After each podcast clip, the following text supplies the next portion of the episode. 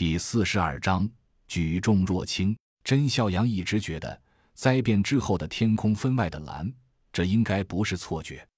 尤其是在脚下这一区域的土地上，曾经大量的矿产开发和工业生产，导致空气质量一直处于全国最低水平。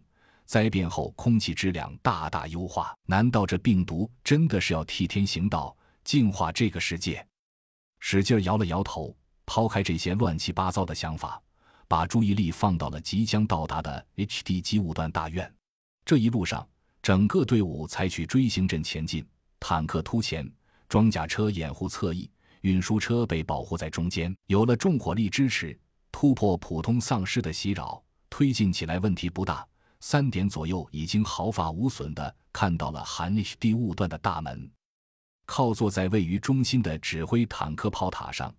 望着前方看似平静的机务段大院，甄小阳知道，里面肯定有大量丧尸在埋伏。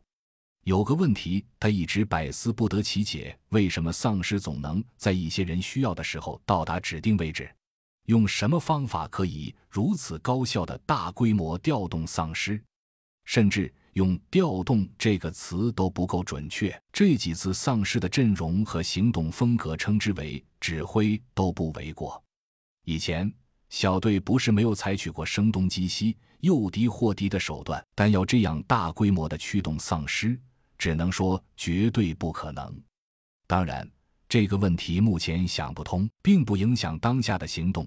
真正让甄孝阳心中举棋不定的是采取什么姿态的问题。目前摆在面前的有两种选择：一种是继续这些天的冲动热血路线。指挥众人杀进去，以当前的火力和装备，想带着足够的物资出来，估计得留下一半人做祭品。而今后自己在对方心中也不过就是个冲锋的炮灰，不会太刻意对付，但随时也可以拿来祭旗。另一种办法，就要加大自己在对方心中的重量，要主动给自己加戏，增加分量，让自己成为对方想要争取、值得争取的对象。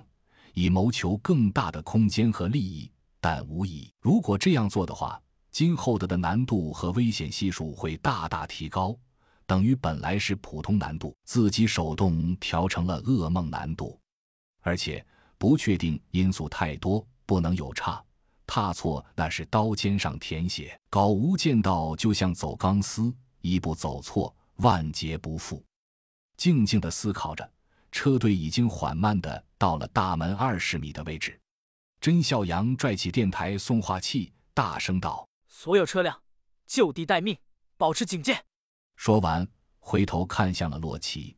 洛奇完全懂得兄弟心中的纠结，不过他一向是个洒脱的人，头脑也极其聪明，平时显得直截了当，是因为旁边有甄孝阳，他就懒得动脑筋。